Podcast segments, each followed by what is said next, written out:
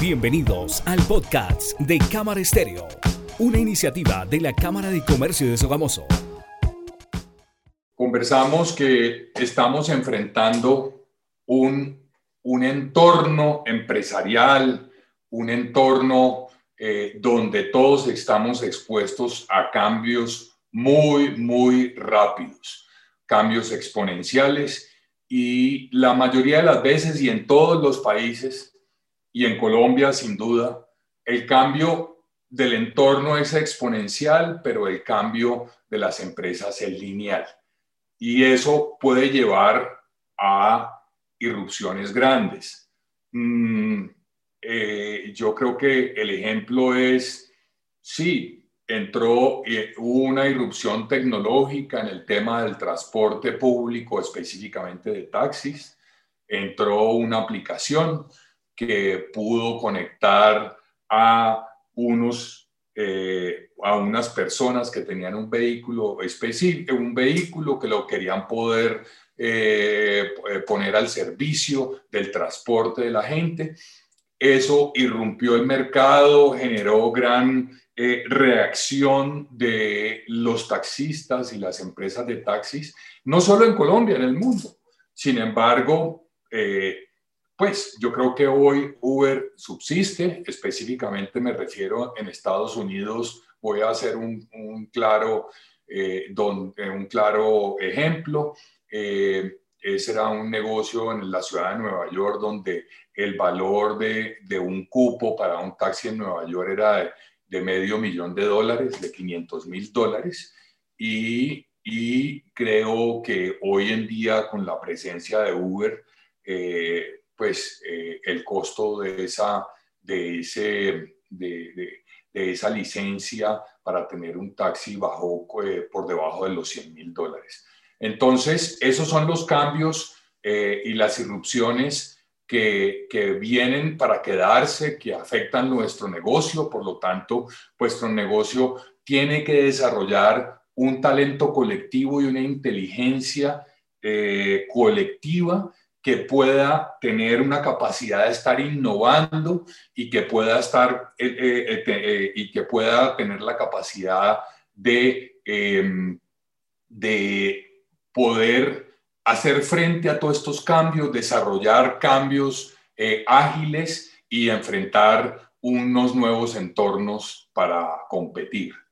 Vimos unos ejemplos, unos ejemplos donde em, eh, donde no se planeó y no se definió un plan de sucesión eh, y vimos cómo esa empresa ha tenido unos resultados, tal vez, eh, como les decía, esa empresa no únicamente tuvo la situación de que no definió un plan de sucesión, sino que adicionalmente el entorno le estaba cambiando a tal velocidad eh, que se, ha visto afectada. Otros ejemplos donde las, las familias sí trabajan y hay unos, unas, eh, unas definiciones expresas, concretas, definidas, eh, de cómo pueden acceder los miembros de la familia y, y es familias muy, muy grandes que podría decir hoy tienen 80 eh, miembros de familia y todos pueden eh, trabajar en esa, en esa empresa, pero hay unas condiciones específicas. Hay otros, vimos otros ejemplos como eh, empresas que han excluido totalmente o han definido que ningún miembro de familia puede trabajar en la compañía como parte de la administración, solo como parte de la junta directiva y en un número limitado. Esa junta directiva tiene un número específico de nueve miembros y de los cuales eh, esos nueve miembros, seis son externos y tres solo, solo son de la familia. Em, y en fin, llegamos a la conclusión de que eh, tanto unos como otros han tenido éxito. Eh, vimos otro ejemplo donde se definió buscar gente externa para que manejara la compañía. Luego el dueño tomó eh, retomó el liderazgo de la compañía, prácticamente ese, ese, ese talento externo que ah, se había vinculado a la compañía, eh, se empezó a retirar y el, el, el, dueño y fundador al vincularse de nuevo, empezó a definir las cosas como él las había definido en el pasado y eso tuvo y ha tenido unas consecuencias eh, de deterioro para esa gran compañía latinoamericana. Entonces, eh, como les decía, la fórmula, eh, no hay una única fórmula, más si es necesario planear y liderar para crear redes de trabajo y para crear un trabajo en equipo y la capacidad que tiene que tener la empresa para aprender de manera continua y enfrentar estos ambientes y entornos de cambio. Vuelvo a plantearles eh, que la pregunta que deben mantener en la cabeza, ¿qué legado quiero dejar yo como fundador y líder de la empresa? Entonces, iniciemos con, la, con la, el temario de hoy, cómo para que definamos como unas recomendaciones de cómo deben abordar el tema. Y lo primero que quiero mencionar es que hay cuatro elementos fundamentales en los negocios familiares. Uno es la familia. Y, yo me refiero a la familia como eh, el legado que hay hoy y que quiero dejar, quiénes somos.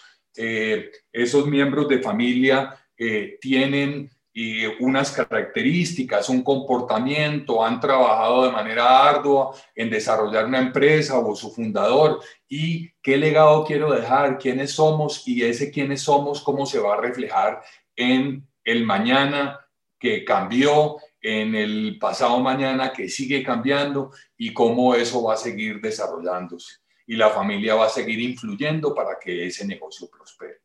Está la empresa y el negocio que básicamente se refiere a qué hacemos.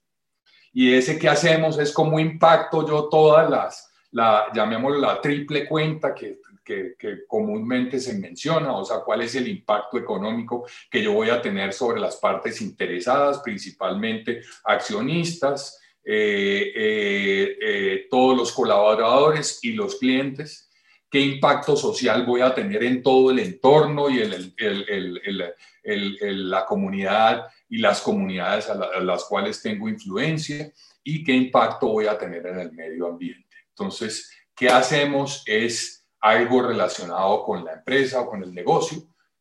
Luego hablamos del otro elemento clave que es el gobierno y, y, el gobierno lo puedo resumir como cómo decidimos, eh, cuáles son el, el, llamémoslo yo, los chilenos utilizan un término que me gusta mucho y es el rayado de cancha.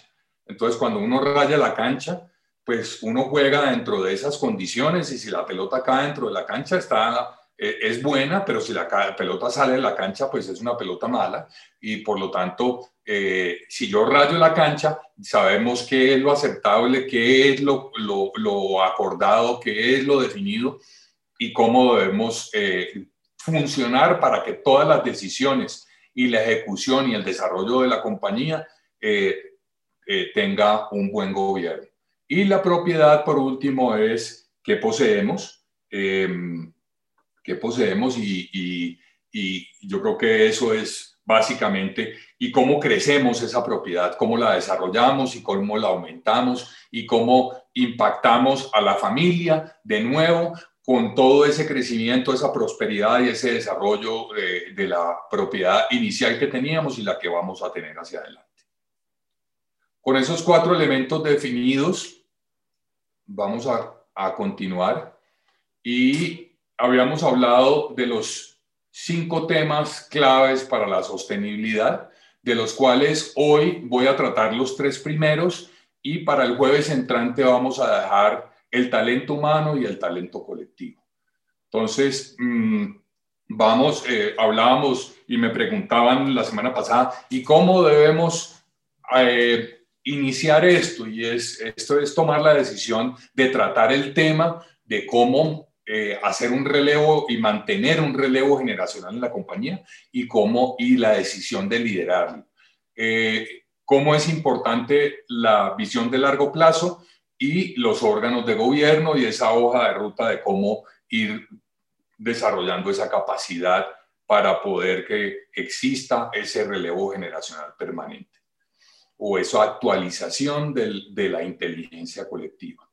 Entonces, mm, el primer tema, eh, yo creo que muchos eh, nos preguntamos, ¿y cuál es el momento? Entonces, la ley colombiana dice, es que a los 62 años uno se, se jubila. Eh, perfecto, yo creo que no necesariamente ni son los 62, ni son los, los 59, ni son los 68, ni son los 70. Es el momento en que el fundador, la persona, eh, y las personas que hacen parte del equipo decidan que no eh, quieren ser parte de la empresa, no quieren estar en el día a día de la empresa y pueden contribuir de otra manera, no necesariamente se tienen que retirar del todo de la empresa. Aquellos fundadores y socios pueden ser parte de la junta directiva y se retiran y dan paso, dan un paso al lado en el momento que consideren adecuado y que la empresa lo requiera. Eh, esto se trata es de, de, unir voluntades. Aquí no se trata de, de decir, hombre, es que yo pienso así y otro socio eh, o un hijo de otra generación dice es que yo pienso así.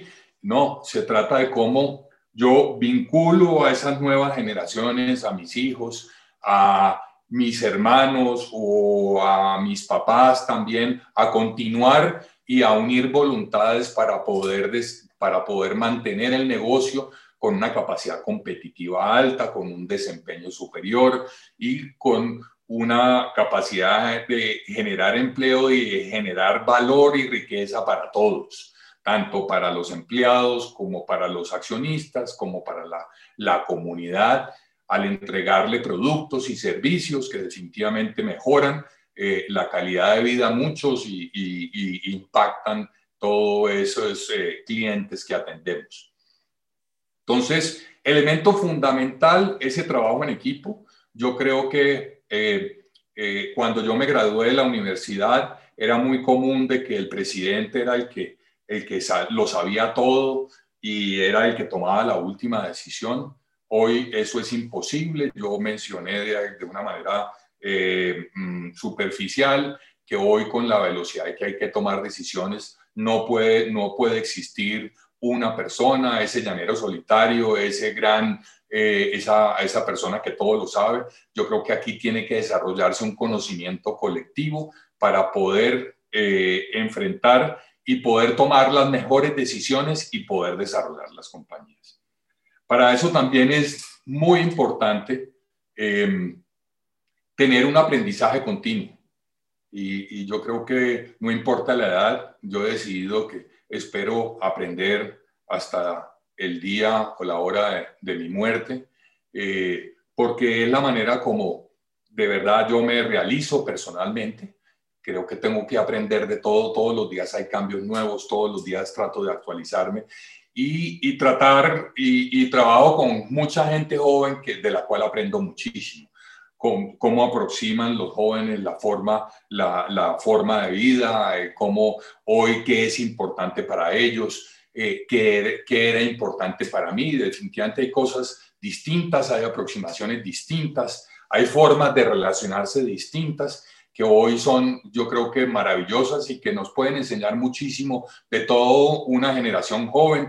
Y viene una generación nueva, la generación X, que también trae nuevos, eh, eh, nuevos eh, formas de, ver la vida muy preocupados todos por el medio ambiente. De pronto para nosotros no era tan importante en ese entonces, pero todos los días nos, mm, yo por lo menos estoy pensando que qué legado, qué, eh, país, qué mundo le voy a dejar a mis nietos y a los hijos de mis nietos.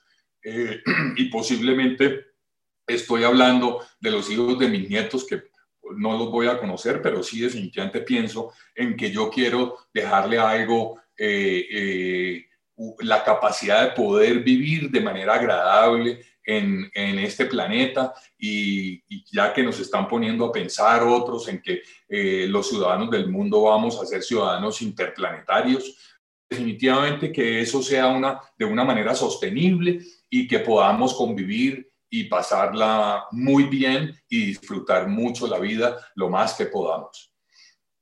La agilidad es otro tema fundamental. Eh, ya hoy, si yo no tomo decisiones rápido, otro las toma por mí.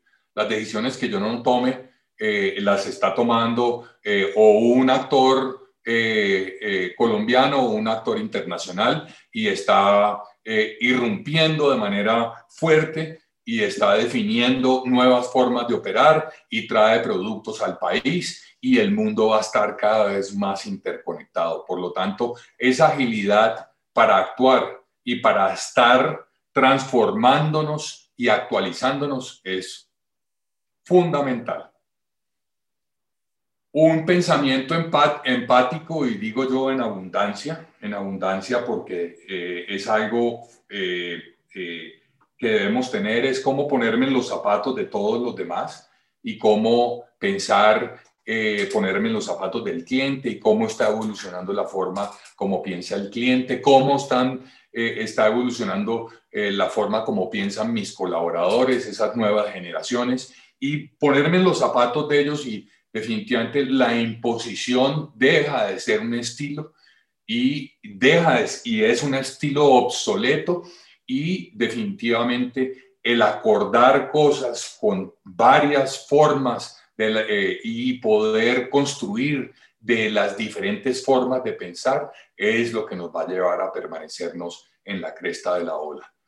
Mm, y, si, y si eso es así, si estamos creando desde la diferencia y estamos construyendo desde la diferencia y estamos dispuestos a arriesgar y a de pronto a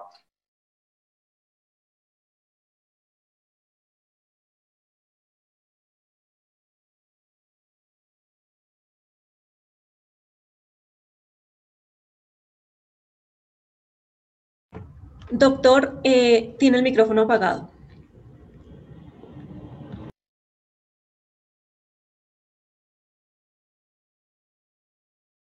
Uy, no me he dado cuenta hasta dónde, en qué momento se apagó el micrófono.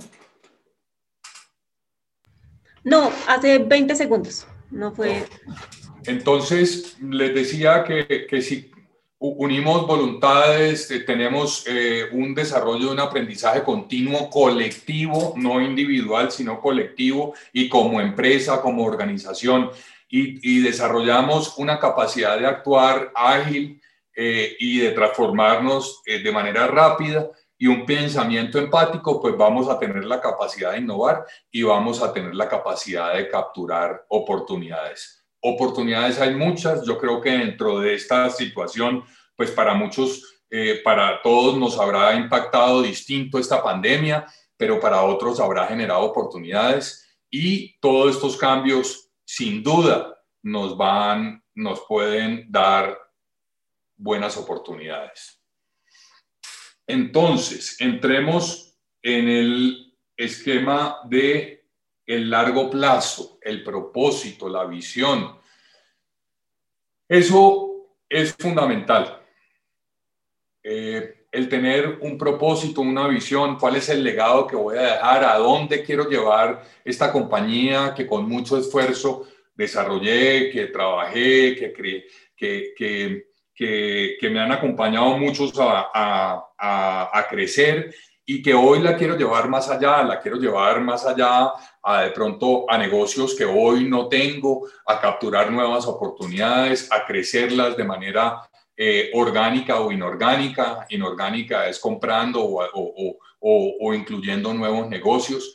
Y yo creo que eso, eso es fundamental porque ese propósito debe estar y partir del fundador o de los fundadores y accionistas y debe ser co-construido con la administración y esa administración tiene que, esa administración estaría alineada con los accionistas en ese gran propósito.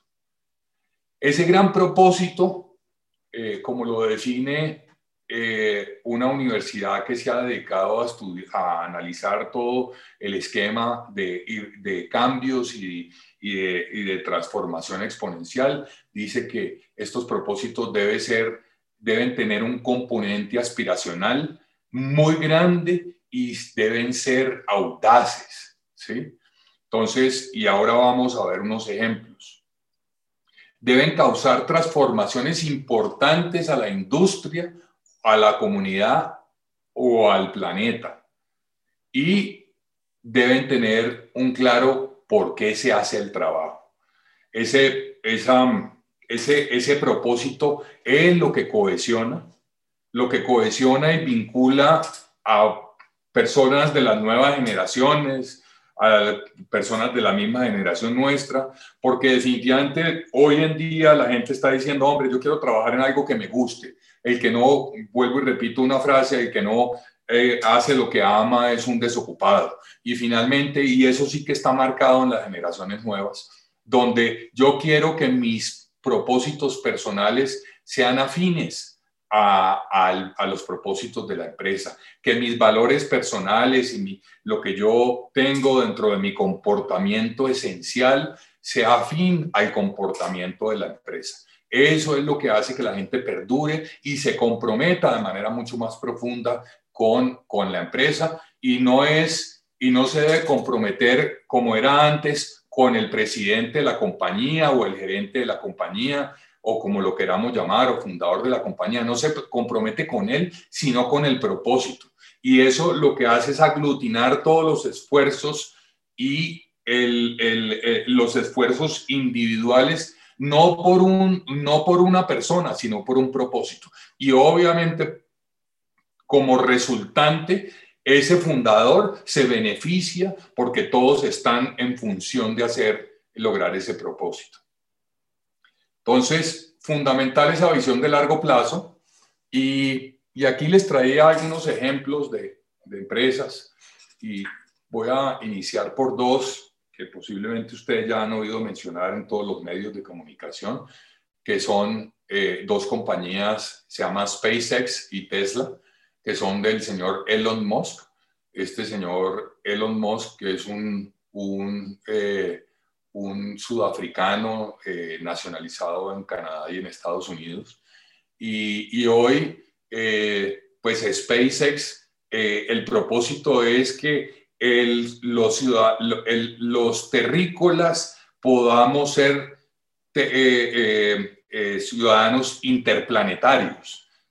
Entonces, este hombre ha desarrollado una empresa y vincula a los mejores ingenieros del mundo y a los mejores trabajadores del mundo, posiblemente no por un salario, sino por ese sueño de cómo eh, llevar a la gente a que pueda ir a Marte, a que pueda ir a la Luna, a que podamos ser habitantes de otros planetas y que podamos eh, intercambiar con otros planetas. Y ese es, ese es el sueño, esa es la visión de largo plazo y eso es lo que aglutina a este señor y lo viene logrando muy bien. Yo creo que eh, el ejemplo claro es que este señor ha logrado lanzar cohetes ya que retornan y que se pueden ser reutilizables. Y, un proyecto espacial de, SpaceX, mientras él lanza cohetes eh, y, tripulados por aproximadamente 90, 95 millones de dólares, la NASA le cuestan entre 280 y 320 millones de dólares. Entonces, ya inclusive hay un trabajo mancomunado de la NASA y de SpaceX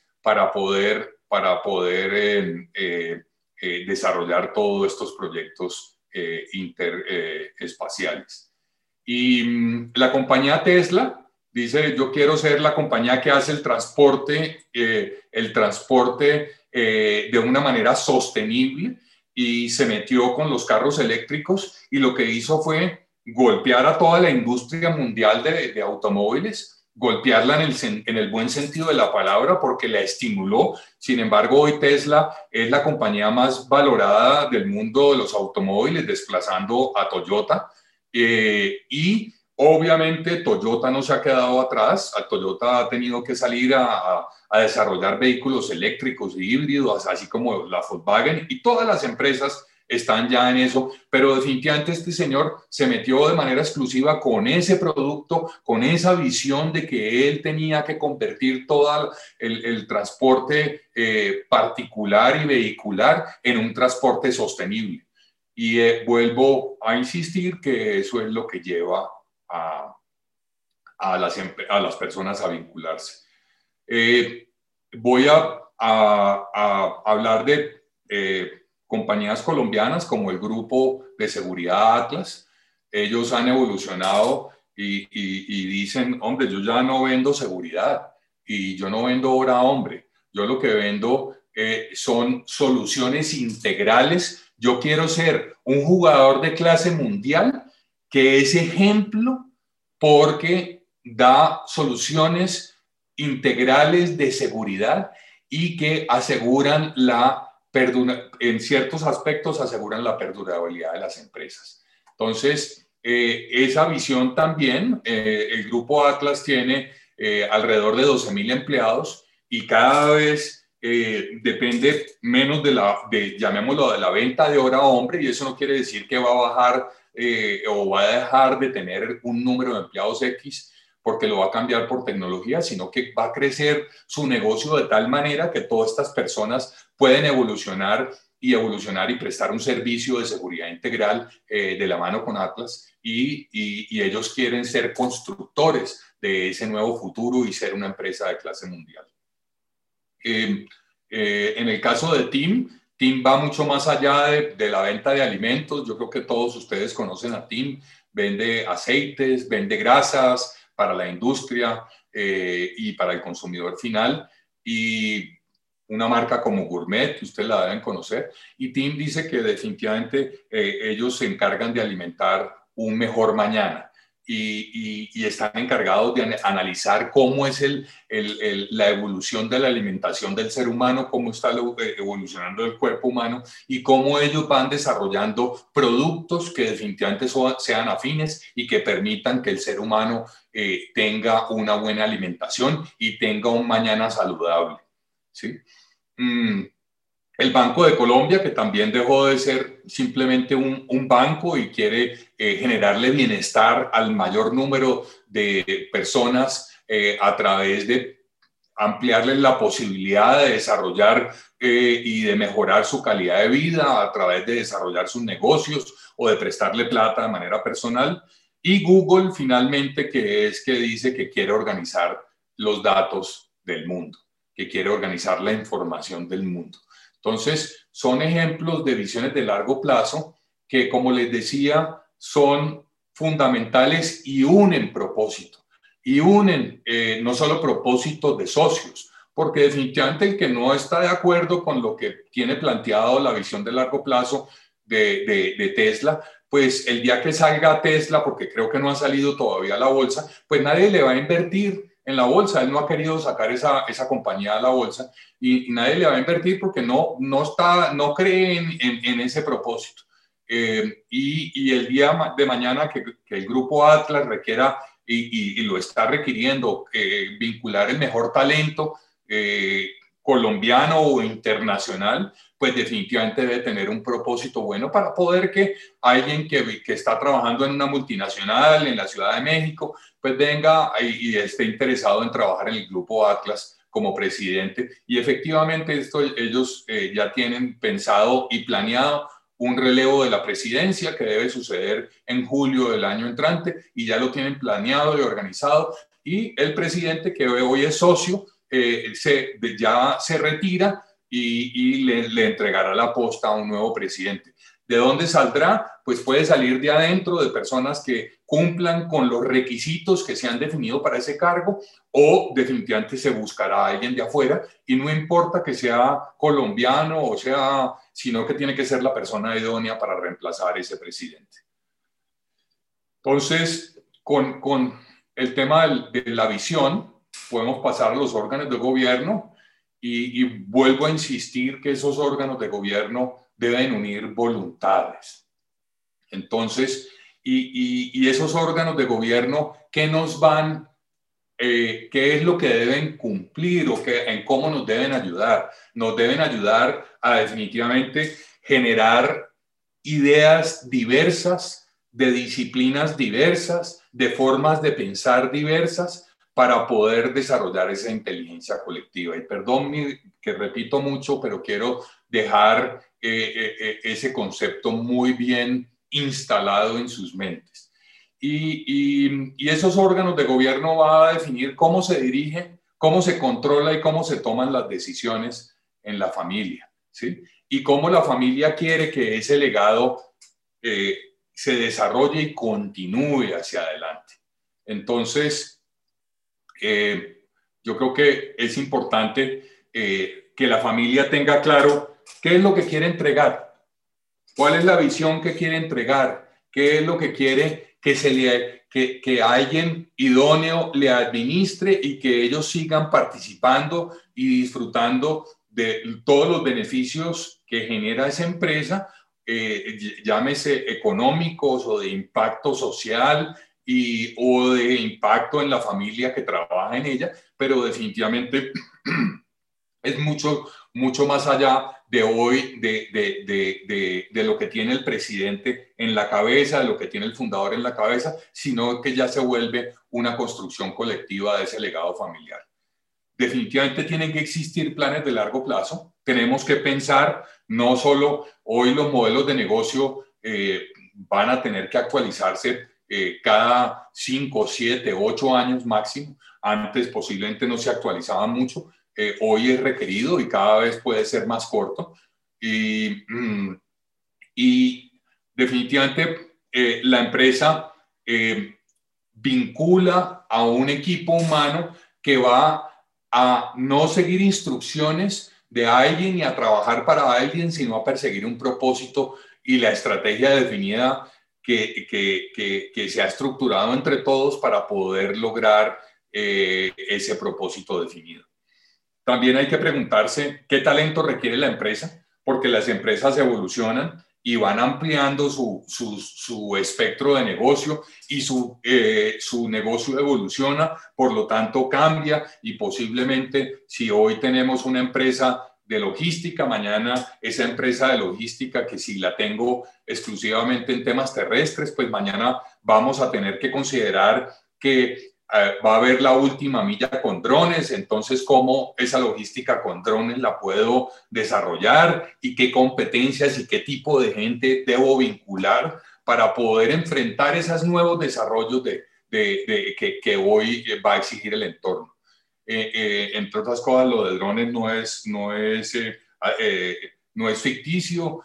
yo creo que hoy Amazon está ya analizando cómo entregar un paqueteo y entregar productos que piden a domicilio con drones. Lo está también analizando Google eh, y creo que ya tienen licencias para operar y ya lo están haciendo.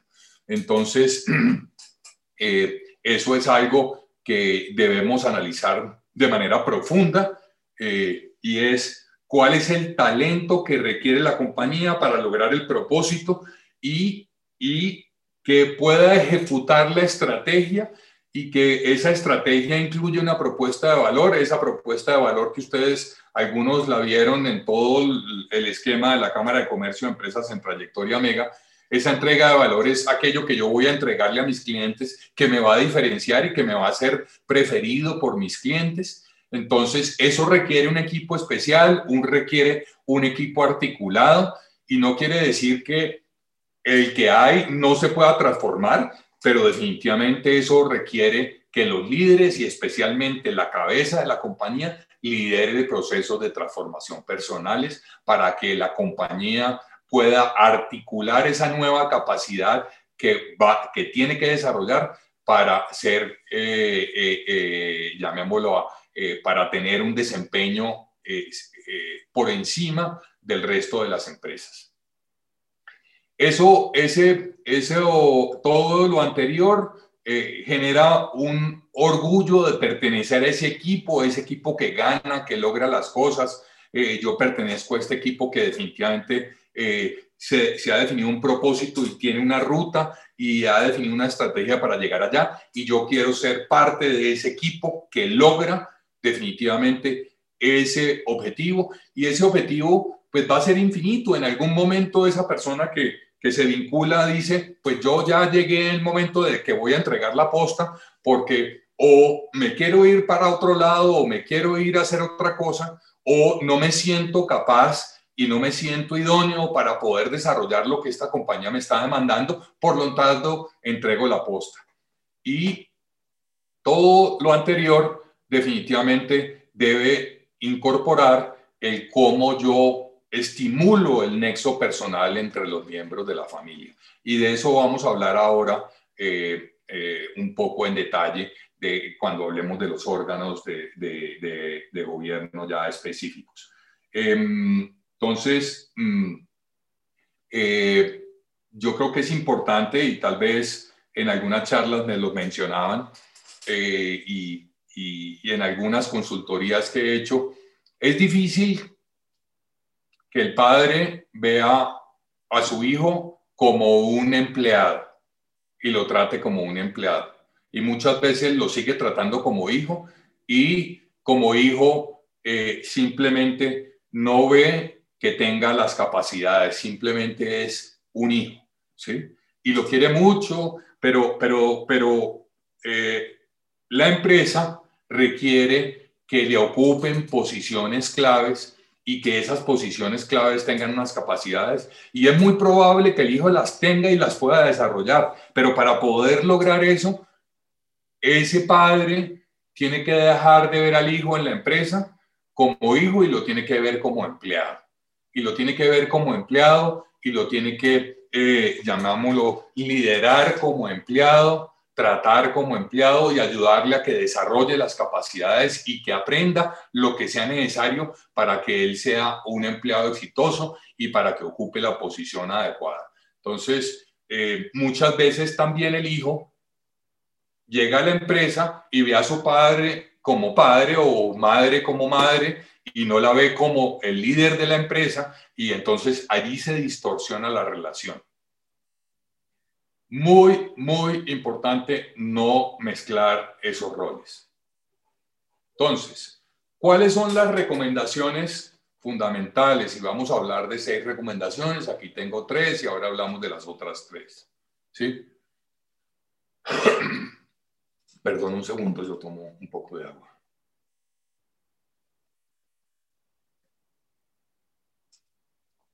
Bueno, entonces, yo creo que es importante definir cuáles son los aspectos fundamentales y hacer acuerdos formales.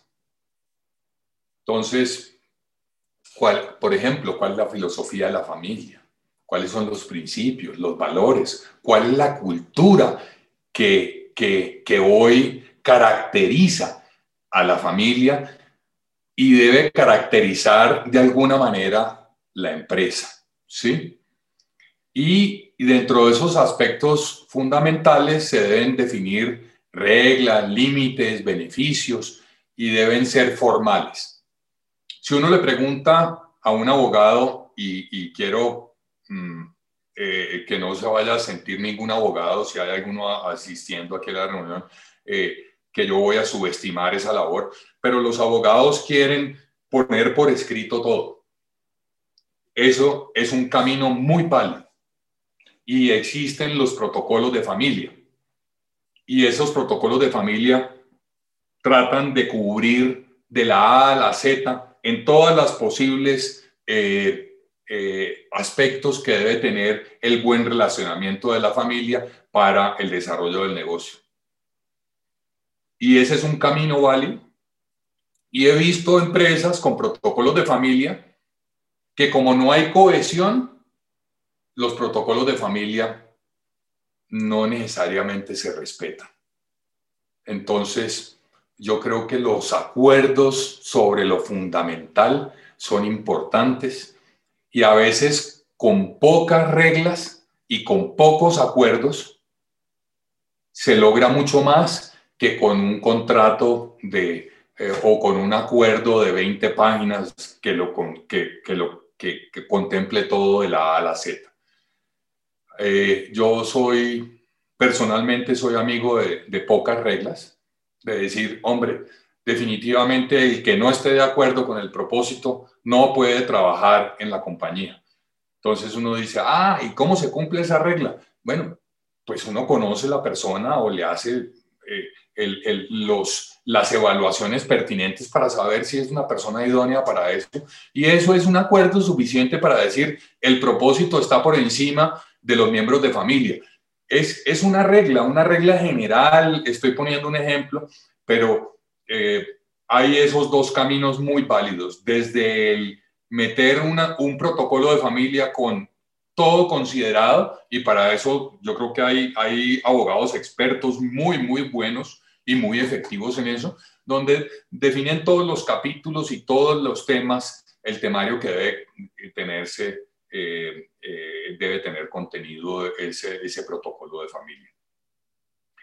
Eh, y la otra es que hayan unos pocos acuerdos y unas pocas reglas simples que cubran lo fundamental y que alineen, llamémoslo, el actuar de la familia y que vuelvan eso un, eh, llamémoslo, un, un, tema vinculante donde rápidamente se pueda decir, mire, esto sí y esto no, porque esto no lo cubren estas reglas específicas. Ambos caminos funcionan. Eh, se deben tener unas reglas para la protección eh, patrimonial, ¿sí? Reglas de protección, reglas de planificación y definitivamente un temazo los temas tributarios, ¿sí? Entonces, eh, yo creo que yo he visto muchos casos, voy a arrancar por el tercero.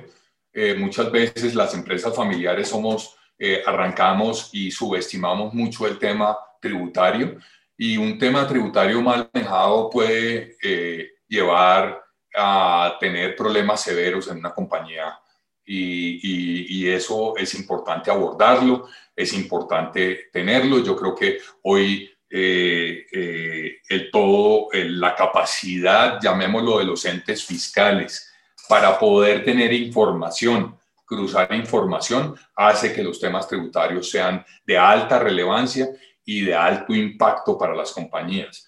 Eh, no solo estoy hablando ni de evasión, sino que estoy hablando de cómo optimizarlos y cómo manejarlos para que las compañías puedan ser eficientes y puedan eh, trascender en el tiempo y ser exitosas.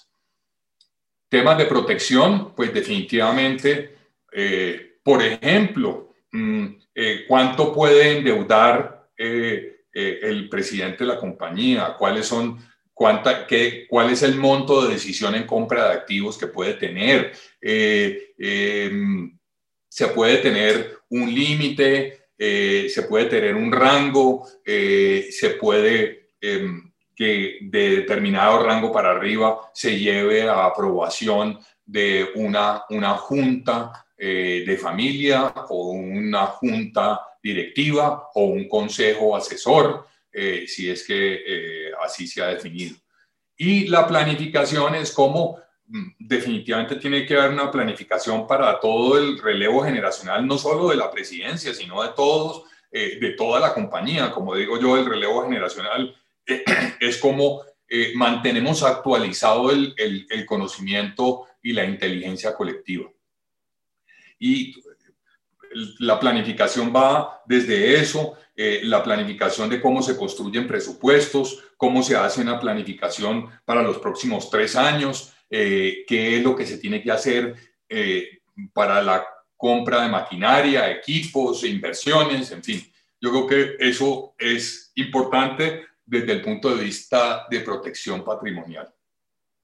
El tercer punto es, es importante definir espacios formales para fomentar la unidad de la familia.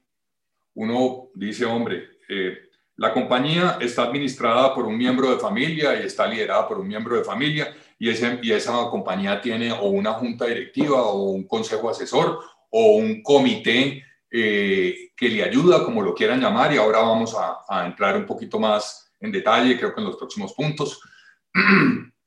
y, y, pero por otro lado, debe haber un consejo de familia y un consejo de familia que también esté revisando como el propósito y tenga esa conexión con la administración.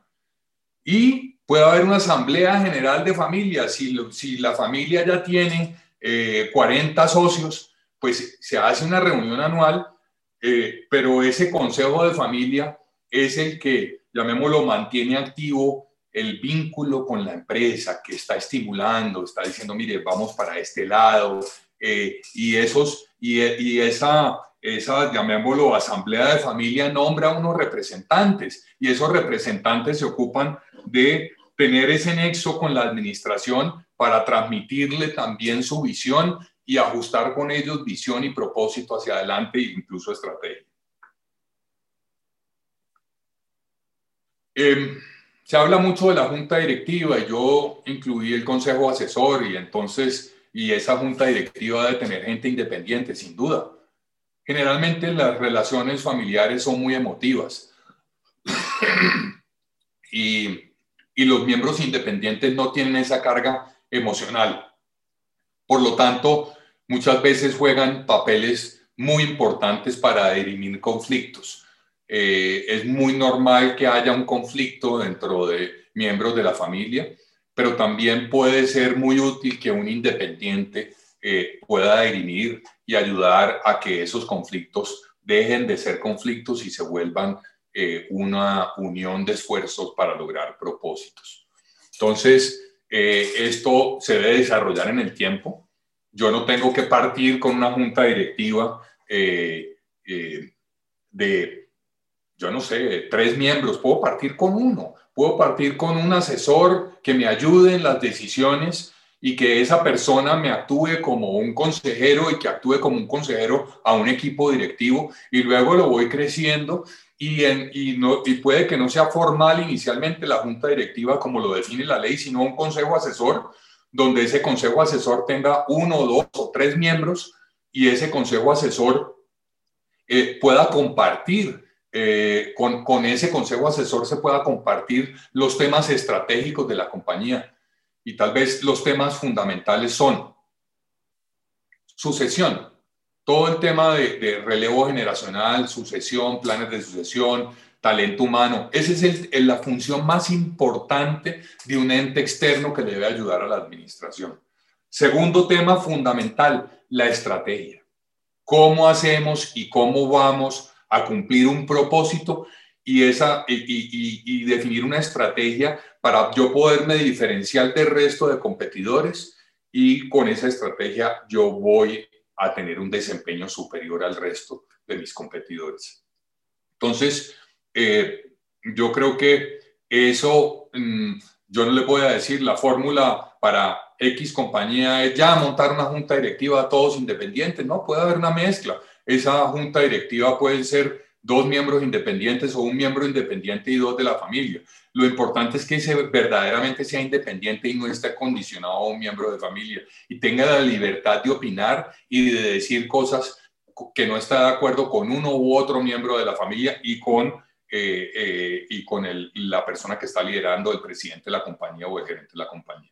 Entonces, eh, ese es el valor de esa independencia, de que no existe, primero, el cargo emocional de ser parte de la familia y segundo, que, que tenga la capacidad, no para irrespetar de ninguna manera, pero sí para poder, desde la divergencia, construir y decir, no estoy de acuerdo con esto, yo creo que debemos ir por aquí, debemos hacer esto, o consideremos estos otros aspectos ustedes tienen una buena idea, consideremos estos riesgos y esa es otra otro función fundamental y es la evaluación de los riesgos. Entonces le acabo de decir las tres funciones fundamentales. El talento, la gente, el relevo generacional, la estrategia y los riesgos. Y obviamente hay un cuarto elemento fundamental que debe considerarse en este foro y es el, el cumplimiento de objetivos. ¿Cómo está la situación financiera? Pero ojalá que en esas reuniones se hable el 20% de historia y el 80% futuro, para poder que no se concentren en revisarnos balances y en revisar la información financiera, sino que cómo seguimos construyendo y cómo vamos a desarrollar esa capacidad para tener un futuro exitoso. También deben eh, definirse políticas de qué talento humano requiere la empresa y bajo qué condiciones se vincula una persona de la familia. No, no pensar en que eh, yo tengo a mi hijo favorito y entonces yo llevo a mi hijo favorito y con el que mejor me la voy, pero posiblemente ese hijo favorito es espectacular, pero no necesariamente es el que tiene las capacidades y las características y las competencias que requiere el cargo. Por lo tanto, es bueno definir esas políticas de vinculación. Y definitivamente voy a decir algo muy duro, uno no puede contratar a alguien que no pueda despedir. No, eso no puede pasar.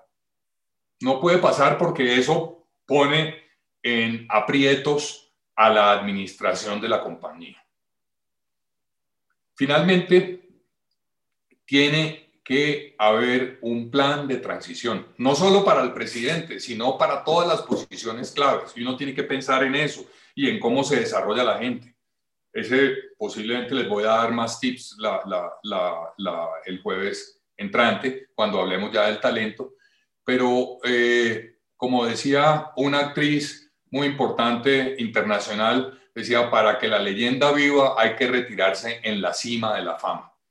Entonces, no esperar y, como algunos ejemplos que, que, les di, yo creo que el ejemplo del fundador, presidente y mayor accionista de Sencosud, eh, pues definitivamente lo retiró su enfermedad a sus 85 años y no se retiró cuando era un tipo absolutamente exitoso eh, y que tenía un patrimonio bastante grande de 10.5 billones de dólares eh, y, y, hoy por no haberse retirado a tiempo, posiblemente eso ha impactado y hoy es un hombre eh, al cierre del 20, como les conté, de, de 3.1 billones de dólares. No quiere decir que, haya, que sea pobre, pero definitivamente hubo una, una, una destrucción de valor muy importante en un proceso de 10 años. Entonces, esas son las seis recomendaciones eh, claves para poder eh, que haya una, que la compañía mantenga actualizado su inteligencia colectiva. Los órganos de, de, gobierno son de dos tipos, los órganos de la familia y los órganos de la empresa. Los de la familia, como les decía, debe ser una empresa, una asamblea de familia donde están todos, eh, posiblemente si es una empresa pequeña y la, y, la, y la, familia es la única dueña y son ocho miembros de esa familia, pues haya una asamblea de la familia. Pero puede haber dos representantes de esa familia que hacen parte del consejo y que trabajan mucho más en llave con, con el gobierno de la empresa. Y esos dos representantes tienen unas reuniones más frecuentes, están empapados del propósito, están empapados de la estrategia, están empapados de los resultados de la, de la compañía y se reúnen de una manera eh, periódica. La asamblea de familia puede tener una reunión una vez al año y ahí se le rinde un informe a todos los miembros. Como puede haber, haber existir familias que ya sean de 50, 60 personas, pues definitivamente se vuelve más imperioso separar estos dos órganos eh, de gobierno de la familia. Por el lado de la empresa está la, Asamblea General de Accionistas, ¿sí? Y, y la representa una persona, eh, accionistas pueden ser eh, tres familias y entonces hay un representante de cada una de las familias y va a la Asamblea General de Accionistas. Hay una junta directiva o un consejo asesor que ya les mencioné y está la administración. La administración, como lo dije, puede tener miembros de la familia, como puede que se, una familia decida, yo me voy a retirar, yo Jaime Sabaski, y ya no quiero que ninguno de, los, de mis hijos ni ningún miembro de mi familia haga parte de la administración. Y hago ese acuerdo y eh, lo acuerdo con mis hijos y, ese, y, les los compenso de que eso es lo conveniente y eh, ese acuerdo eh, porque hay un gran propósito y porque hay unas razones, unos acuerdos sobre lo fundamental y ellos van a respetar esos acuerdos y esa es la definición que hay. Como también que haya, que, que también puedan ser parte de la administración y como les decía, eh, debe haber unas reglas, unas reglas para la protección del patrimonio, de cómo se vinculan las personas, en fin, los seis puntos que les expresé en el pasado. Mm. Entonces, ya para terminar, eh, porque estuve leyendo algunos consejos que hace Warren Buffett, que es un hombre, uno de los hombres más ricos de, del planeta hoy en día, y, dice que a los sucesores hay que explicarles que el éxito requiere tiempo, disciplina, y paciencia. Y, y, y, y, es tal vez una frase de él, dice, alguien está sentado en la sombra el día de hoy porque otro plantó un árbol hace mucho tiempo. Entonces, yo creo que estos son eh, temas que los da un hombre ya de, larga experiencia, un hombre muy experto, un hombre muy exitoso en la vida, y dice, hombre, tardar 20 años en construir una reputación, tardas 20 años en construir una reputación y 5 minutos en arruinarla. Es importante eh, decirle a las nuevas generaciones eh, y a quienes nos van a suceder que hay una cantidad de de, cosas grandes que toman tiempo y que hay que cuidarlas mucho. Bueno, con esto termino el día de hoy y quiero entrar al tema de, eh, de preguntas. Lo voy a dejar aquí con, esta, con estas reflexiones. Preguntas, quién quiere participar, abrir un poco eh, la posibilidad, como lo hicimos la vez pasada, de que tengamos un, un tiempo para poder eh, aclarar dudas o para poder hacer comentarios que consideren pertinentes. Gracias, doctor. Invitamos a todos los asistentes a que nos hagan sus preguntas a través del chat, las estaremos leyendo o también los que prefieran, ya están habilitados los micrófonos, nos pueden levantar la mano aquí en Zoom y nosotros les damos la palabra. Muchas gracias.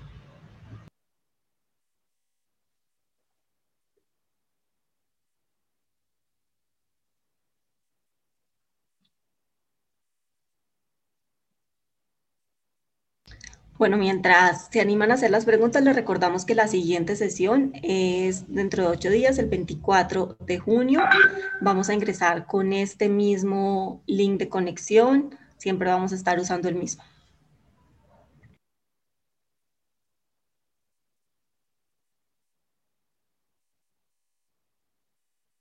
¿Aló?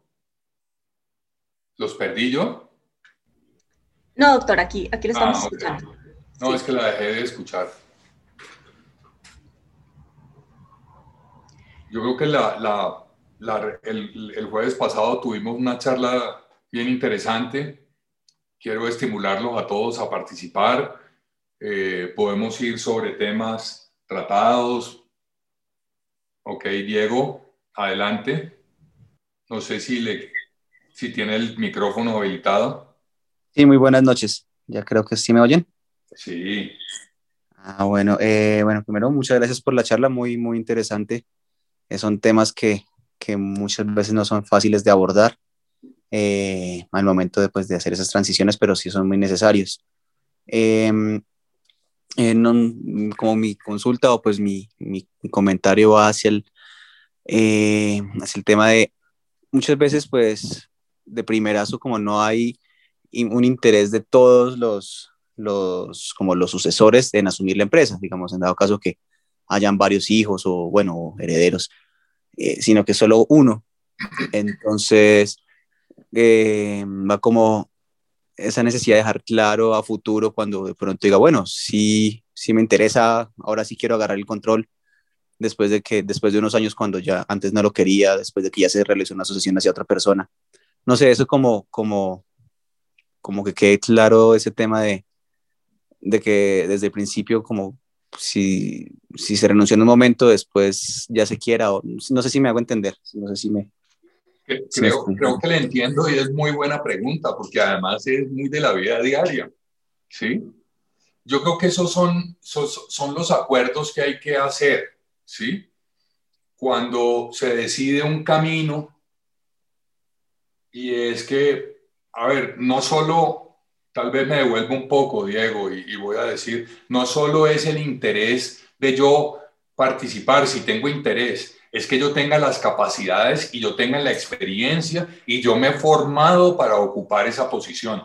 Porque el hecho de que yo me llame Jaime Sabaski y sea hijo del dueño, no me habilita a mí, después de 40 años de estar por fuera, y de no haber tenido nada en la compañía a aterrizar en la compañía y a ocupar el liderazgo de la compañía. Salvo que por fuera yo me haya preparado para eso y yo haya tenido conexión permanente a través de, llamémoslo, de la, del consejo asesor o de la junta directiva de la empresa. Eh, de lo contrario, yo debería llegar a la compañía si es mi interés, no por ser hijo, sino porque tengo el interés, quiero, eh, eh, soy afín al propósito, quiero liderar el propósito y estoy dispuesto a construir la experiencia dentro de la compañía y a escalar las posiciones que debo ocupar. Mm, y el caso que usted plantea, Diego, me dice, no, pero ¿qué pasa si, si decidimos que nadie estaba interesado? ¿No? vamos a, vamos a quitar la palabra no hay interés, sino que decidimos entre todos que lo mejor es nombrar un externo y que no haya ninguno de los hijos eh, dentro de la familia y que todos los hijos trabajen por fuera. ¿sí? Eso también a veces tiene sus ventajas, ¿no? Cada uno busca su, su, su eh, llamémoslo, desarrolla su capacidad económica y su capacidad de trabajo por fuera. Por lo tanto, no depende de la compañía. Eso no quiere decir que no puedan eh, seguir apegados y, pendientes y contribuyendo al futuro de la compañía. Pero eh, eso conlleva a que se nombra a alguien externo. Y esa, ese cambio de, de regla de juego puede suceder, pero posiblemente si no, si se asume una persona que no tiene la capacidad o que viene, como fue el caso del señor Polman, que él volvió a a, operar la compañía después de estar eh, casi 10 años por fuera y lo volvió a hacer como él creía que se hacía y ya cambió totalmente la cultura, por lo tanto empezó a impactar la compañía de una manera negativa. Entonces, eh, yo creo que es importante esos acuerdos y si se quieren cambiar, es bueno volver a la familia a decir, por qué se deben cambiar y cuáles son los requisitos para que la persona que está interesada, que es el caso que pusiste, eh, pueda cumplir y cómo debe entrar la compañía. Perfecto, sí, muy, sí, eso es, es, claro.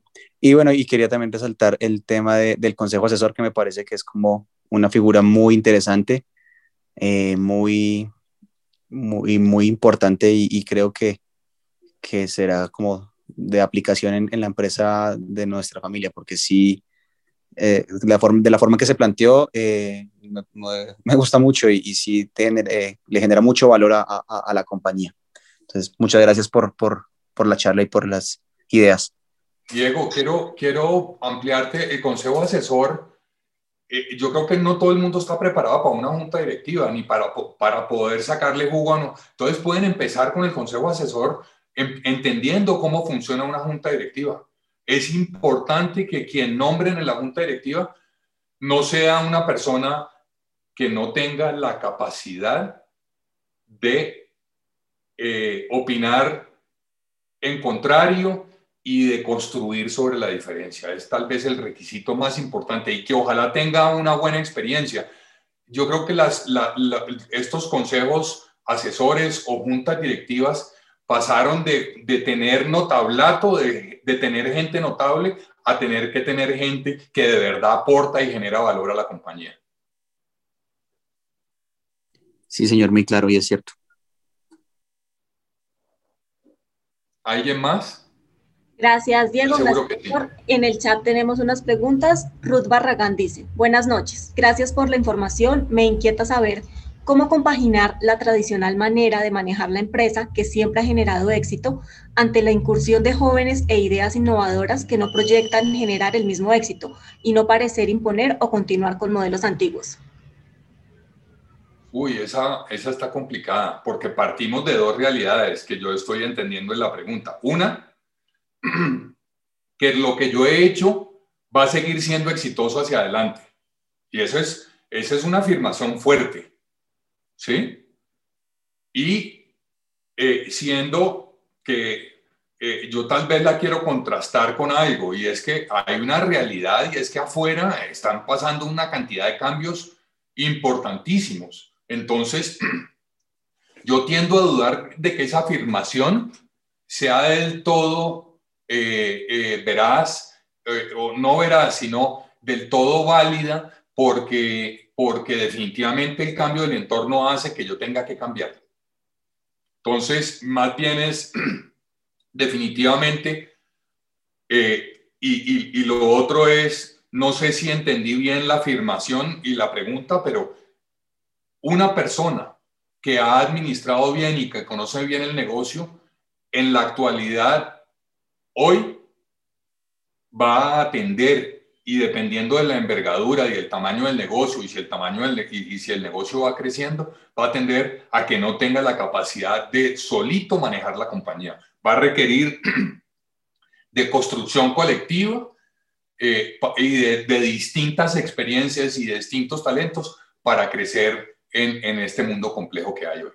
Entonces, no sé si, si contesté, eh, pero quisiera que, que me dijera si, si si le contesté la pregunta y si entendí bien las afirmaciones que hizo para hacer la pregunta.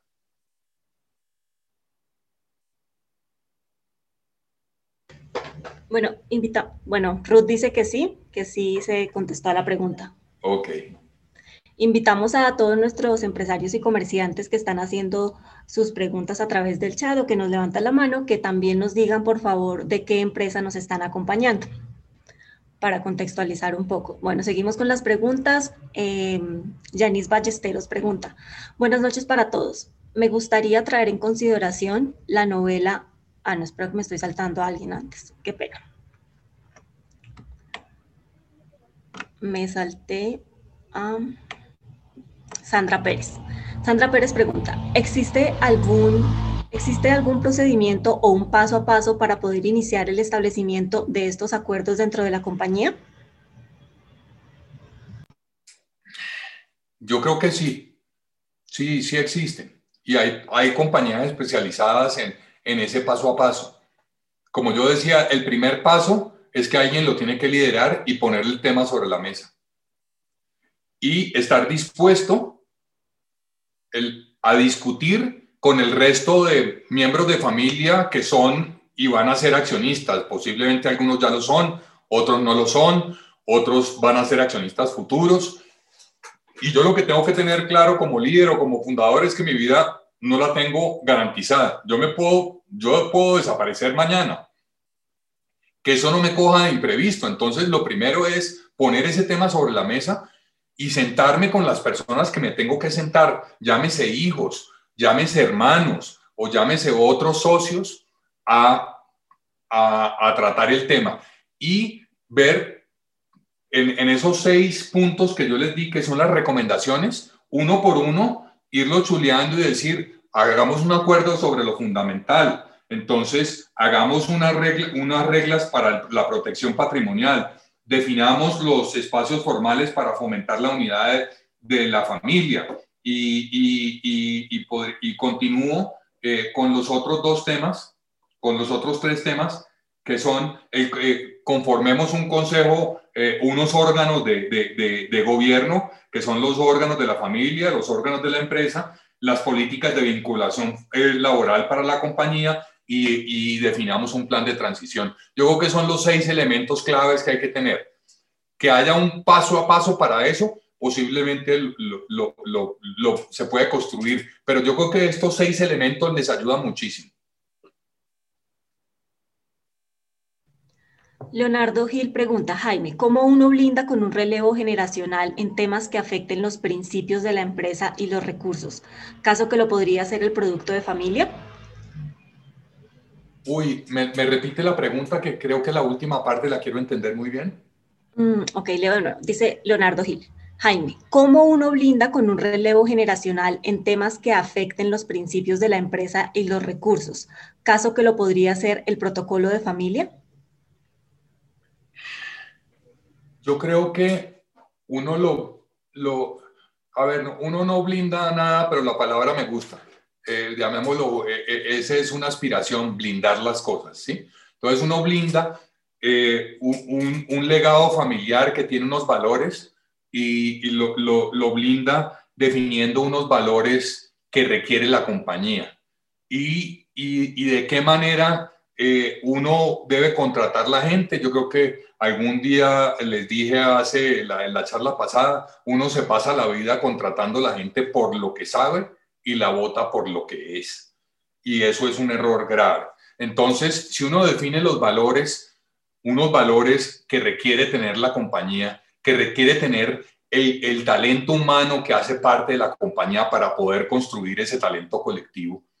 Esos valores, si yo empiezo a contratar por valores más por, que por lo que sabe, yo pienso que yo de alguna manera minimizo eh, eh, la probabilidad de que ese legado cambie de rumbo, sobre todo en aspectos críticos como son los valores y, y, el legado que se quiere dejar.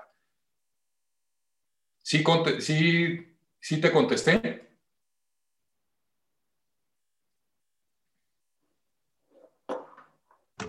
Y no sé, Leonardo, si nos puede escribir a través del chat si quedó resuelta la pregunta o si abre su micrófono. Hoy, hoy hay compañías, ejemplo, en el mundo que ya contratan y despiden por, por afinidad de valores.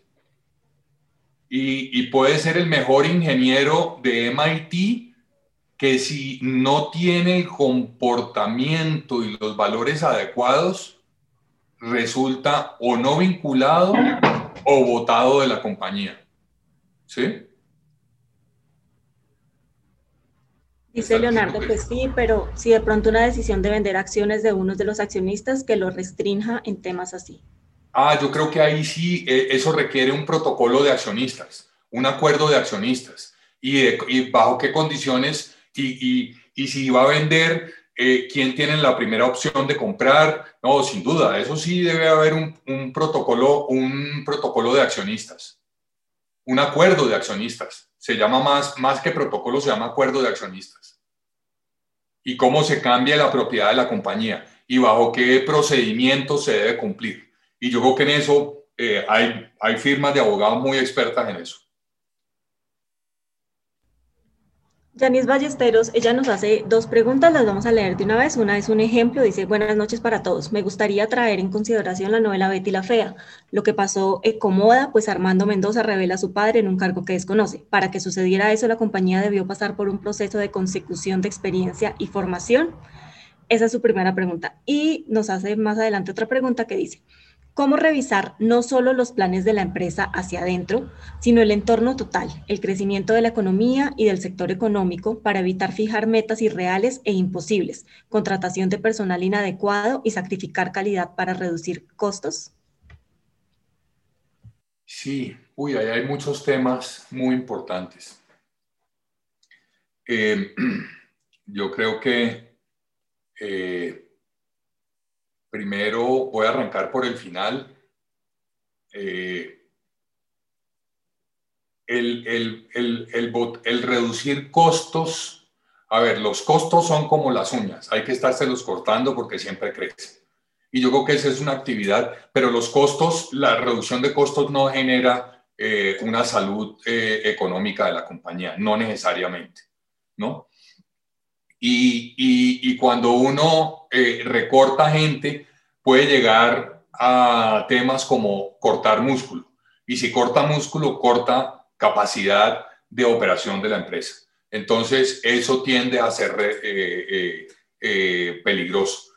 Em, también quiero compartirles que cuando uno protege a la gente, la gente sale con muy buenas ideas, la gente se siente tranquila y colabora eh, en cómo salir adelante ante dificultades. El modo protección de la gente, cuando la gente está asustada y está solo por cuidar su puesto, no generalmente produce innovación, no produce colaboración y no se protege el uno al otro. Está en modo individual y está dispuesto al codo limpio para salvarse. Yo creo que yo tengo un ejemplo y, y es a Bianca. Bianca, el señor Efromovich eh, contrató a un presidente después de que salió Fabio Villegas y, y, Hernán Rincón, eh, perdón, no, no me acuerdo si es Hernán, ese es el nombre del papá o del hijo. Bueno, el señor Rincón, presidente de la compañía, eh, decidió con el señor Efromovich hacer una negociación con los pilotos. Negociación que era válida, ¿sí? Porque de pronto los pilotos había que renegociarles su contrato. Pero no solo contentos con haber logrado la negociación, hicieron el tema mediático y afectaron mucho la imagen de muchos pilotos. Y no solo contentos con esto, sino que votaron a muchos pilotos después de haber logrado el acuerdo. Eh, eso hizo que toda la compañía, todos los empleados de la compañía entraran en modo protección. Y, y en aviación hay un término que se utiliza mucho y es modo reglamento. Entonces, yo solo cumplo el reglamento. ¿sí? Entonces, señor, eh, eh, yo quiero irme en un vuelo antes. Ah, no, no, no, usted no puede porque usted solo tiene reserva para el vuelo siguiente. Pero el vuelo eh, va con cupo. Ah, no, no importa. El reglamento dice eso. Entonces la gente solo cumple el reglamento. De esa manera se atropellan los clientes. La gente solo se protege y deja de producir, deja de producir innovación específica que uno necesita en los momentos más críticos y deja de producir cohesión. Entonces hay que tener mucho cuidado con, esa, con esos procesos de recorte de gente. No, quiere, no quiero decir que en un momento dado es necesario, sí, sin duda, pero hay que tener mucho cuidado. La gente produce resultados. El, el, el EBITDA no produce resultados. El EBITDA es una resultante o la utilidad neta es una resultante. La gente sí produce resultados. Si yo protejo a la gente, ella me va a llevar a, resultados. Mm, y, perdón, quisiera que me repitiera la primera parte de la pregunta. Lo de Betty la Fea, sin duda. Eh, yo creo que la persona que va a reemplazar eh, eh, cualquier posición en la empresa tiene que tener las capacidades y tiene que tener las competencias. Es que el hecho de que yo sea el hijo preferido de, mi padre o el, o el, o el, más bonito o el, o el más eh, simpático no quiere decir que yo tenga las capacidades para manejar una compañía y liderarlo. Entonces, en ese sentido, yo creo que es muy importante definir cuáles son las condiciones para poder contratar una persona, cuáles son los valores de que, requiere la compañía y si esa persona no solo es afín al propósito definido, sino a los valores y tiene las capacidades y la experiencia requerida. Creo que sí, no, no, sé si se me quedó algún punto por responder. Janice, mm, no sé si nos puede comentar si se resolvieron todas las dudas.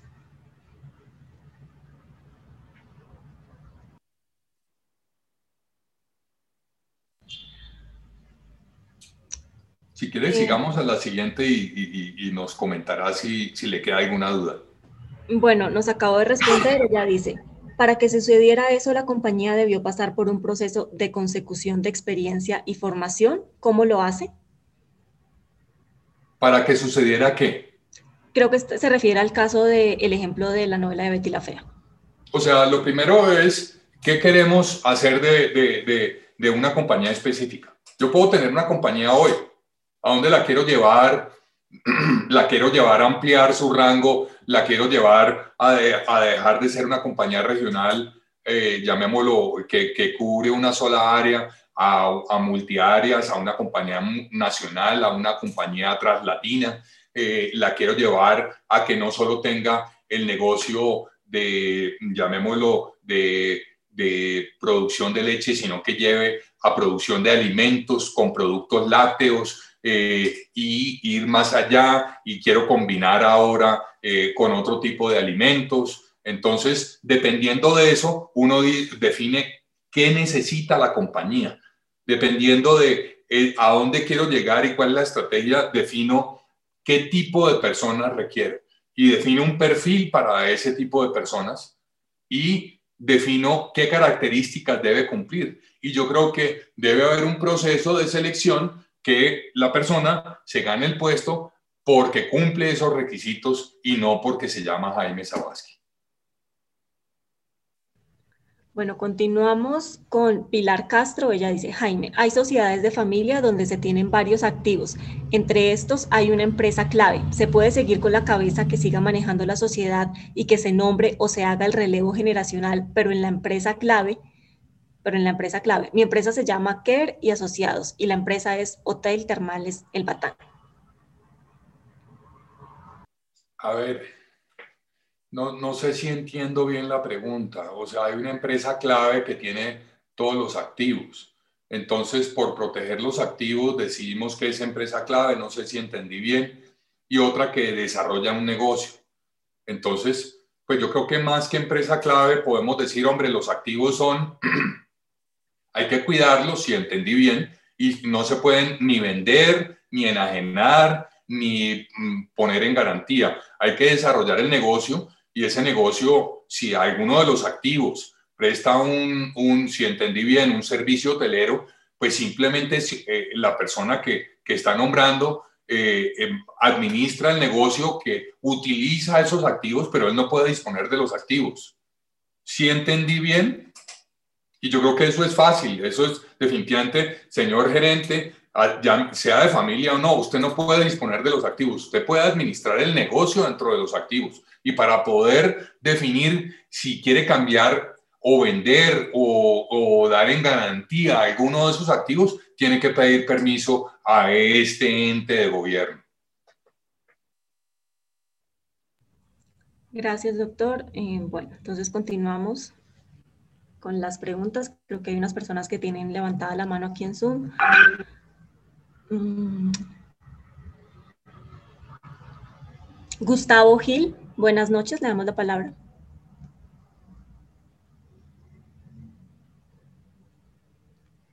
Sí, buenas noches. Eh, miren, eh, pues primero que todo, Jaime, tengo dos preguntas. La primera que todo, durante las charlas hemos hablado mucho sobre el tema de cuándo debe pasar a la siguiente generación la empresa. Pero me gustaría también saber en qué momento es de pronto adecuado que el primer fundador eh, o el creador de la compañía también tome la decisión propia de dar un paso a la derecha, porque muchas veces vemos los casos de que las personas que hacen esta constitución de la compañía no quieren dar ese paso y de pronto no dan ese espacio para la segunda generación, sino de pronto o hasta que ya están muy viejos o de pronto ya se tomó a la segunda generación es por un tema de muerte. Y segundo, me gustaría saber también cuando hay de pronto una cantidad elevada de sucesores, por llamarlos de cierta forma, se genera una competencia, pues por de pronto ocupar ese lugar de liderazgo. ¿Qué hacer para que esta competencia no se vuelva una competencia insana que genere una ruptura familiar? A ver, eh, Gustavo, ese es un tema bien importante. Primero que todo, cuando, cuando se debe dar la sucesión, yo creo que no existe una fórmula mágica. No son ni los 62, ni los 59, ni los 68, pero sí algunas compañías eh, han definido, eh, por ejemplo, en, en Nutresa, en el grupo Nutresa, creo que ningún ejecutivo puede pasar de 65 años. Y a los 65 años debe dejar de ser, eh, de estar en la línea y puede pasar, si cumple las características, a ser miembro de la junta directiva o de un consejo asesor. Ese tipo de reglas se pueden definir, pero eh, primero que todo se necesita la voluntad del, del dueño y del fundador. Y, y, y, eso es fundamental.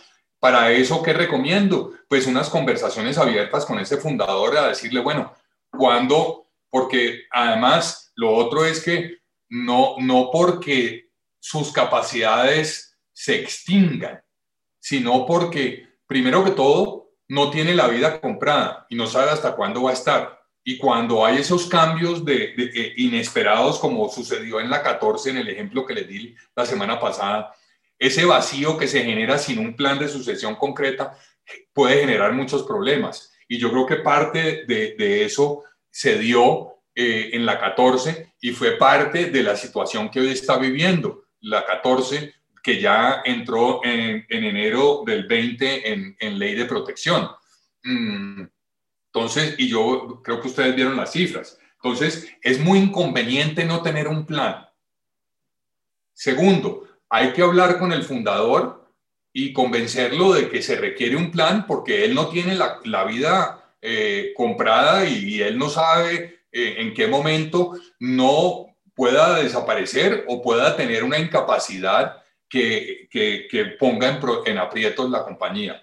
Pero tal vez el tema por donde se aborda es, ¿usted quiere que la compañía lo trascienda? Si, la, si quiere que la compañía lo trascienda, tiene que haber un plan de sucesión. Ese es el primer, el primer punto. ¿sí? Eh, ¿Y en qué momento? Pues, a ver, si yo ya tengo 65 y es algo que hemos acordado, pues yo me hago a un lado y definitivamente tiene que haber alguien que yo he venido formando para poder que me reemplace o que, o que ha venido formando la compañía y yo he colaborado para su formación.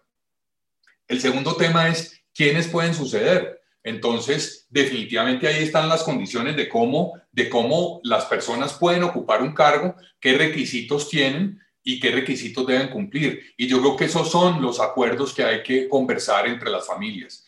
Eh, no solo cuando es unifamiliar y mm, sin duda cuando es multifamiliar una empresa. Y esos son acuerdos críticos que hay que hacer. Luego de los ejemplos de, de, desaparición eh, eh, forzada de un líder, de un fundador y no tener un plan, generalmente muestran consecuencias que no son buenas.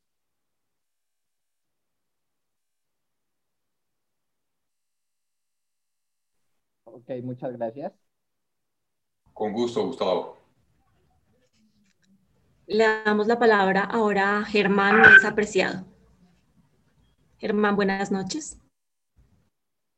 Eh, buenas noches a todos. Creo que eh, ustedes tienen un producto de PESLAC en su mesa y en su nevera. Entonces, agradecido con cada uno de ustedes por tener el mejor producto de lácteos en su, en su mesa. Quiero, quiero hacer dos consideraciones eh, y son las siguientes. Normalmente todas las empresas van creciendo en el tiempo, es decir, los fundadores iniciaron la empresa, pero tuvieron que, a raíz de que fueron creciendo, fueron eh, entrando más familia, eh, pues quienes están ayudando o ayudaron en su momento a hacerla crecer. Primer, primer tema, primera pregunta. Desde el tema formal y legal, ¿quién debería tener más derechos? los hijos de los fundadores de la idea o los hijos de quienes en el transcurrir del negocio la hicieron crecer. Segunda pregunta. ¿Cómo hacer para enamorar a la segunda generación del negocio familiar?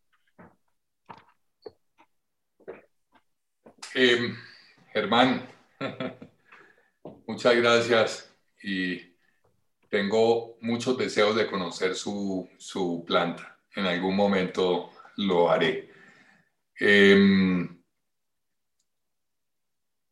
a ver, yo creo que el, primer punto es eh,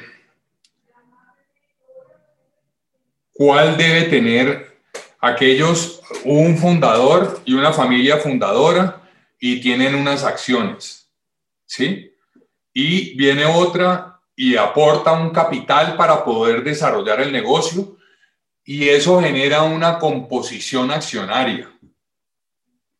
Y hay casos en que se divide específicamente por aportes, cuánto vale lo que yo tengo hoy, cuánto aportó usted y, si quedamos en qué condiciones. Yo quedé con el 60, que yo era el fundador, y usted quedó con el 40, pues definitivamente eh, yo creo que ahí claramente da una distribución de la propiedad, de la propiedad.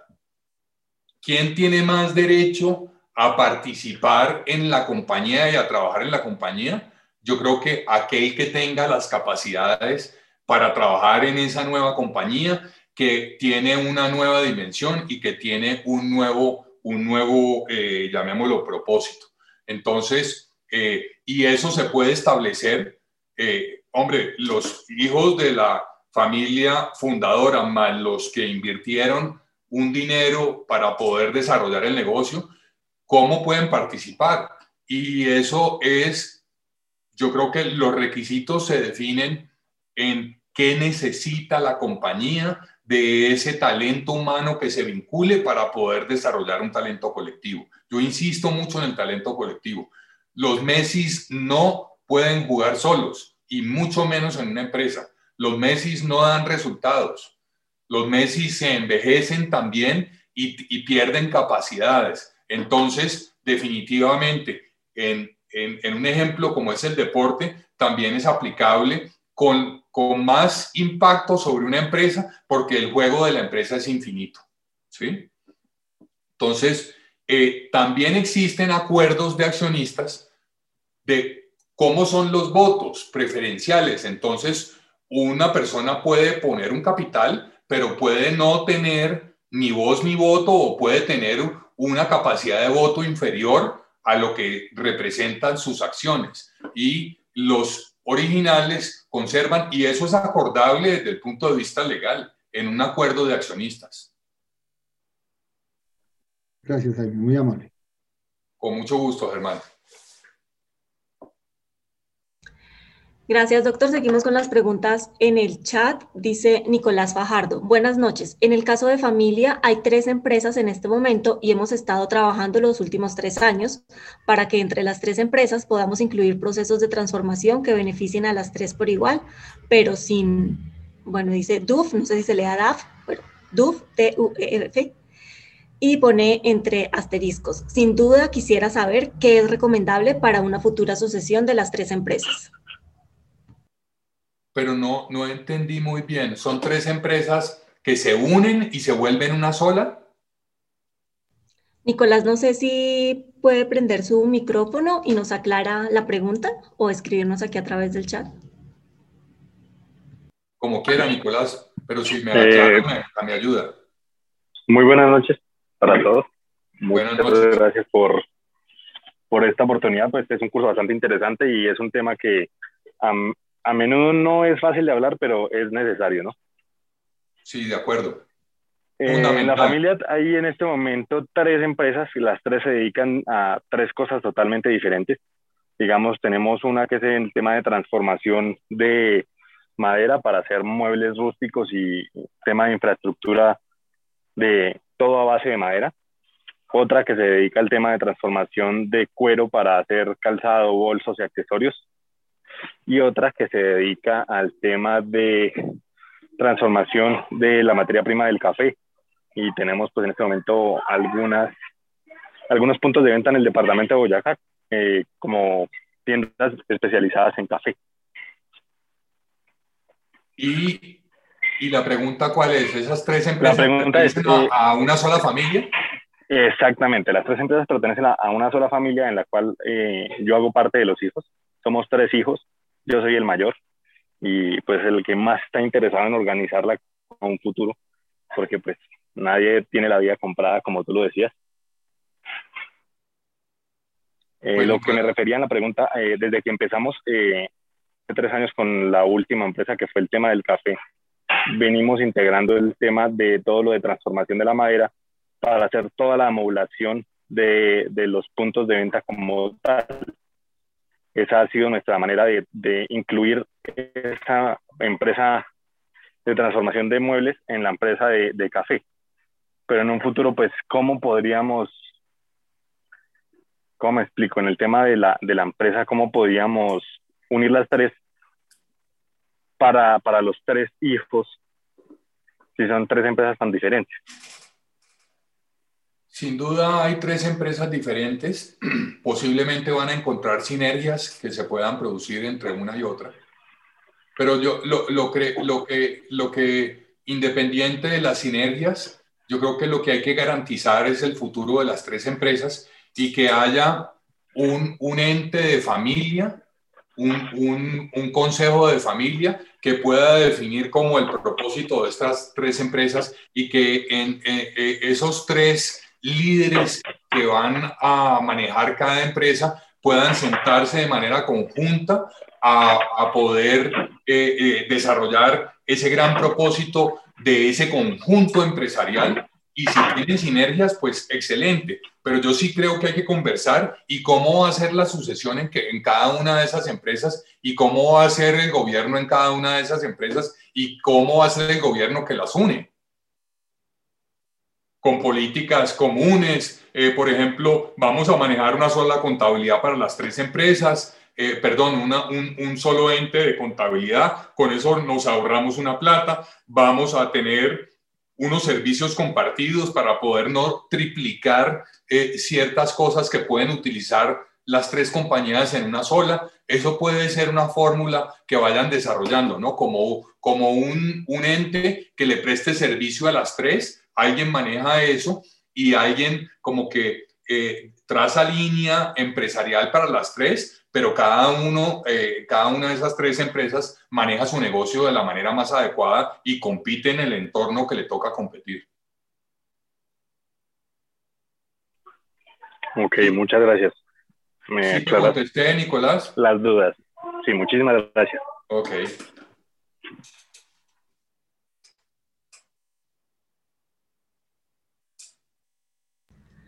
Gracias. Eh, seguimos con Patricia Ramírez. Ella pregunta, en el caso de que los hijos no presenten interés de participar en la administración de la empresa y sean herederos del fundador, ¿qué hacer para que el fundador, que ya tiene más de 65 años, pueda garantizar un plan de sucesión? ¿Aún después de su muerte se requiere un abogado? Em, no, yo no creo que se requiera un abogado eh, se requiere alguien que tenga una alta capacidad de, de, de, de, dialogar con ese fundador y de eh, llevarlo a que tome un proceso de decisión para planear, eh, para planear su sucesión y que sea consciente de que debe planear su sucesión. Las empresas yo creo que uno de los temas más importantes es planear ese relevo, no solo del presidente, sino en general la actualización de todo el talento colectivo de la compañía. Entonces, yo creo que ese es un tema que hay que abordarlo. Muchas veces eh, el fundador es una persona mayor, es una persona que ha sido exitosa, eh, que tiende eh, o que tendemos muchas veces las personas a, a pensar que no lo sabemos todo y, alguien tiene que entrar con un diálogo de decir, usted mm, quiere que eh, definitivamente seguir con este edificio encima, en qué momento quiere retirarse, quiere que esta compañía lo trascienda a usted y muchas veces las personas llegan a la conclusión de que necesitan una, una, una, un relevo cuando ya están en problemas. Cuando están exitosos es muy difícil ponerlos a pensar, pero eso es posible y generalmente requiere de alguien que se siente con esa persona para poder que vea la importancia de planear ese relevo y esa sucesión. Puede ser un hijo, si tiene esa capacidad, puede ser un tío, puede ser un tercero, un amigo de él, ¿sí?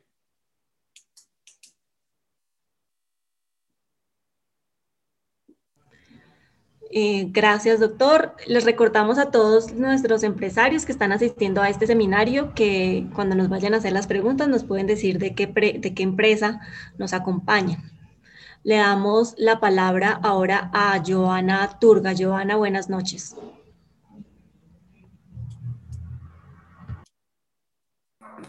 Buenas noches, eh, Jaime. Buenas noches a todos. Bueno, mi nombre es Joana Turga, estoy en representación de la empresa eh, Fabriaseo SAS. Eh, es una empresa de productos de aseo tropical, con el nombre Tropical, que lleva 27 años en el mercado. Eh, más que una pregunta, eh, pues tomé la palabra es por contar un poco de mi experiencia.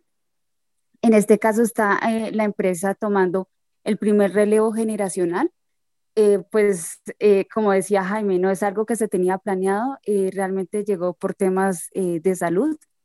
Yo nunca lo tuve, digamos, en consideración. tengo dos hermanos más, pero pues en este momento es donde nos están empezando pues a surgir muchas dudas y también en el tema de organización de la empresa, ¿no? Entonces, como tal, yo sé que muchos, porque mi padre y mi madre pues tenían como eso, como que bueno, y si nos pasa algo y, a quién vamos a dejar, o sea, siempre la inseguridad de dejar de pronto a un tercero, ¿sí? Pero pues ellos sabiendo que como que ninguno de los hijos iba a querer tomar de pronto esa, pues a seguir con, con el tema. Sin embargo, eh, a pesar de que no lo tenía planeado eh, y pues que no pudo hacerse, digamos, de una manera muy organizada, eh, con el poco tiempo, la experiencia se va dando por el tema de que realmente uno quiera tomar y las riendas, como dice, eh, de las cosas, querer aprender, porque pues hay muchas cosas eh, por aprender, digamos que en, en mi caso eh, fue el año pasado, realmente no es mucho tiempo, me llegó con el tema de, de la pandemia, no sabía qué, qué, decisiones tomar, conocía muy poco de la empresa en el sentido de cómo estaba generando todos los procesos, pero sin embargo eh, es un tema muy bonito, realmente eh, una, una, empresa familiar, eh, la, la, idea es que todos aporten, o sea, no es como quién va a liderar, quién va a tomar esto, sino realmente es aportar y lo que tú dices, realmente qué es lo que queremos para el futuro. Gracias.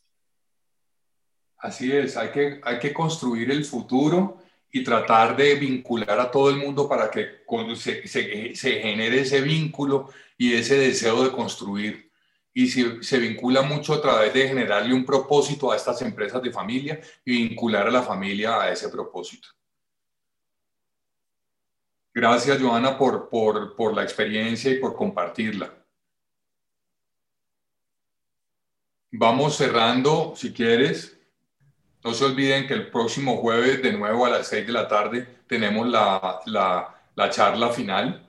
Eh, vamos a hablar sobre el talento y cómo potencial, eh, potencializar ese talento y cómo, cómo tratar de, de tener una, una inteligencia colectiva capaz de enfrentar este mundo cambiante.